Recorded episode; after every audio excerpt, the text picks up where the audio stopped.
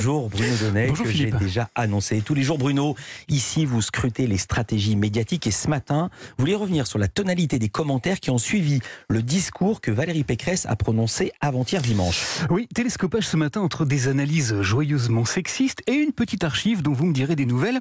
Je vous raconte. Avant-hier donc, Valérie Pécresse a livré une performance au Zénith de Paris qui, de la vie générale, aura été un loupé. La sécurité sera pour vous, la sécurité pour les voyous. Trop long, pas suffisamment rythmé, emprunté, son discours a été jugé très à côté de la plaque, mais c'est surtout sur la forme, sur ses qualités d'interprète que Valérie Pécresse a été critiquée, en cause notamment un problème, sa voix. Je dénonce cette folie d'une nation sans usine. Sans Une voix qui s'est régulièrement enrouée, dérobée, une voix pas suffisamment forte qui, de l'avis des commentateurs, ne lui a pas permis d'atteindre le lyrisme et l'élan que l'on attendait d'elle. Alors, poser sa voix, parler longuement devant une foule, c'est pas de la tarte. Et si j'en crois ce petit souvenir de la campagne 2017 d'Emmanuel Macron, ça n'est pas uniquement un problème féminin. Parce que c'est notre projet Et pourtant, l'argument qui a été déployé sur bon nombre de plateaux de télé pour expliquer la contre-performance de Valérie Pécresse reposait très précisément sur son genre. Michel Barnier l'a dit sur LCI. Je trouve que beaucoup de commentaires euh, ne sont pas justes et ne comprennent pas qu'on ne peut pas demander à une femme qui est candidate et qui peut être élue présidente de la République, c'est ce que je souhaite, euh, le, le même ton, les mêmes mots qu'un homme.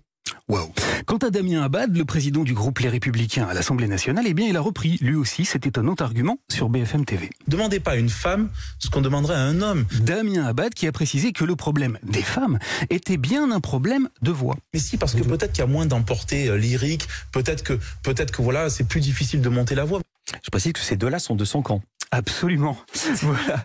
Alors on conseillera à Damien Abad de réécouter la Calas ou Nathalie Dessay, ça le promènera. Mais en attendant, on va poursuivre encore un peu, car les deux critiques que vous venez d'entendre ont été prononcées par des hommes. Pour autant, Philippe, une femme, et pas n'importe laquelle, a déployé rigoureusement le même argument. Elle s'appelle Alice Coffin, elle est féministe grand-teint, conseillère politique de l'écologiste Sandrine Rousseau, et elle a dit ceci sur BFM TV. On doit s'adapter à qu'est-ce qu'un candidat sait faire. Et je pense que le fait que pour la première fois, ils aient une femme, les républicains, ils savent pas faire du tout parce que ça, ça rentre en, en- en ligne de compte hein, sur la, la capacité de faire des performances publiques, la capacité euh, d'y aller euh, sur, la, sur, la, sur la prise de parole. Eh oui, une femme, ça aurait donc des cap moins de capacité qu'un homme à faire des performances.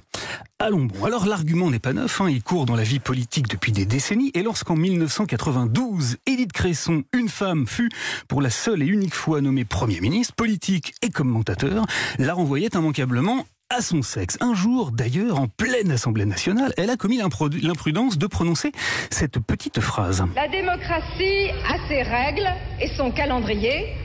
La démocratie a ses règles. Eh bien, devinez quoi? Des députés ont jugé amusant de lui faire remarquer que ces règles, elle les avait elle aussi. Édith Cresson, qui, quelque temps après son passage à Métignon, était revenue hein, sur le sexisme dont elle fut largement victime et qui, déjà, parlait de la forme et, tiens, tiens, de la voix. Ce que vous voulez faire ne les intéresse pas, finalement. C'est ce que vous êtes. La couleur de votre tailleur, euh, comment vous êtes coiffé, euh, votre voix, votre façon de vous tenir. Bref, vous l'avez compris, Philippe, le problème de la voix n'est pas neuf. Alors, eh bien, alors à tous ceux qui glosent depuis deux jours sur les insuffisances vocales de Valérie Pécresse, je voudrais faire entendre une archive. Elle concerne un homme, Raymond Barre, qui, en 1978, a chanté la Marseillaise comme ceci.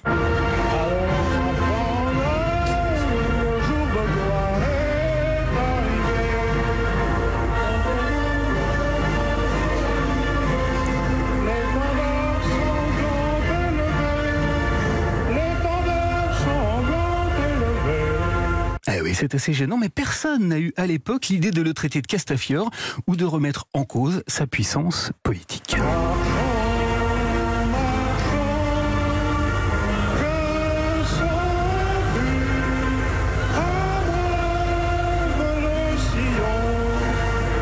Étonnant, non? Et vous avez raison. Merci beaucoup Bruno Donnet pour cette nostalgie.